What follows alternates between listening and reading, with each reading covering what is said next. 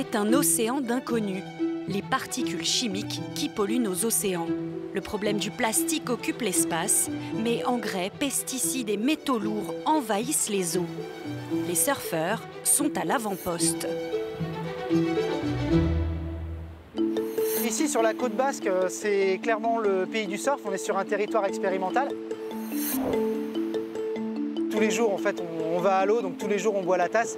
Et pas qu'une fois, hein. quand on reste entre une heure et deux heures dans l'eau, on boit, je pense, quelques litres de flotte par session. L'histoire du projet Curl, elle est née en 2020 pour mieux comprendre euh, les polluants auxquels nous on est exposés quand on va se baigner. Donc une expérience est en cours, c'est un manchon que nous installons autour de notre euh, mollet sur laquelle en fait on vient fixer toute une série de capteurs. Donc on va avoir les DGT, donc les petits capteurs euh, blancs qui ressemblent à des capsules de café. Ils fonctionnent comme des éponges. Donc on a besoin en finale de les immerger environ 4 à 5 jours, à peu près une centaine d'heures de pratique. On, on peut se considérer complètement comme des cobayes. Le dispositif en fait a vraiment deux cœurs de cible, les surfeurs mais également les baigneurs. La baignade, on est sur des expositions de 15, 20, 30 minutes maximum. Donc on va essayer de caractériser un petit peu ces deux populations cibles pour voir si l'exposition est la même.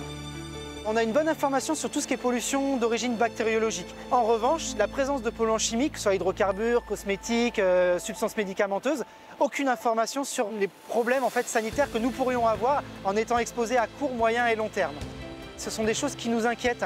On est en droit de se poser la question et on a le droit effectivement d'avoir des réponses.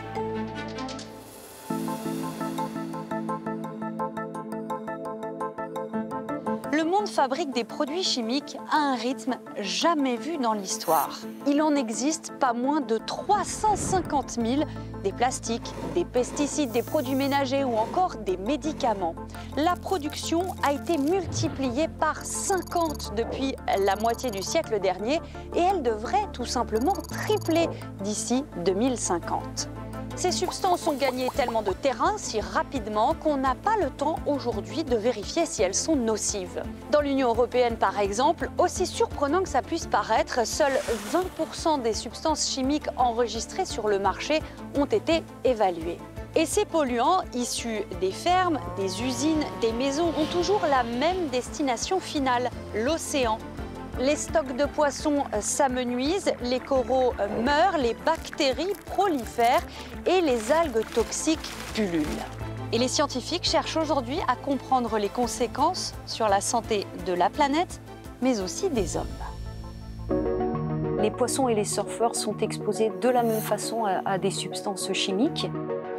J'ai eu euh, l'idée de proposer d'équiper les surfeurs d'échantillonneurs passifs comme les dosimètres qui sont utilisés dans l'industrie pour mesurer l'exposition euh, des travailleurs à certains euh, solvants ou euh, substances présentes dans leur environnement de travail.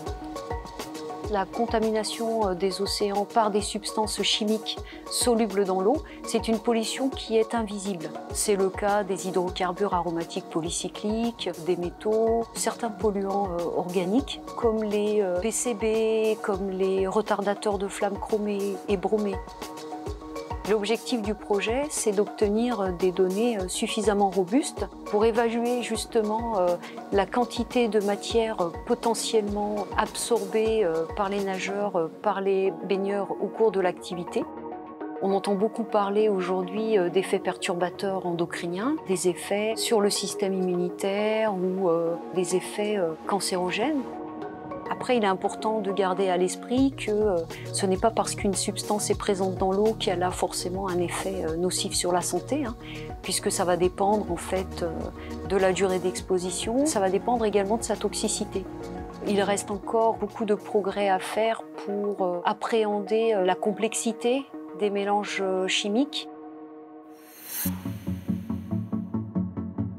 Ces containers, on appelle ça des photobioréacteurs sont des sortes d'aquariums euh, très fins euh, qui abritent des microalgues.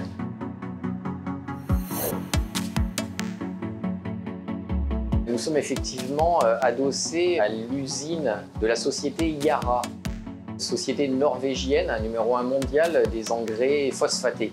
Historiquement, après traitement, ces eaux rejoignent l'effluent de la Loire pour se retrouver en mer. Elles sont très riches en azote, et en euh, phosphore. Ce type d'éléments dans la nature entraîne en fait des dysfonctionnements de l'écosystème. Planctonide, son rôle principal, c'est euh, de proposer une solution d'épuration de, l'eau par les microalgues qui vont se nourrir de phosphore et d'azote pour euh, grandir, pour arriver à deux produits. D'un côté, de l'eau purifiée qui est libérée de ces éléments polluants et de l'autre, une biomasse de microalgues qui va être exploitée d'autre part. On est capable de traiter euh, une eau qui est chargée à 450 mg de phosphore et d'azote en 24 heures pour obtenir une eau qui n'est plus chargée qu'à 15 mg.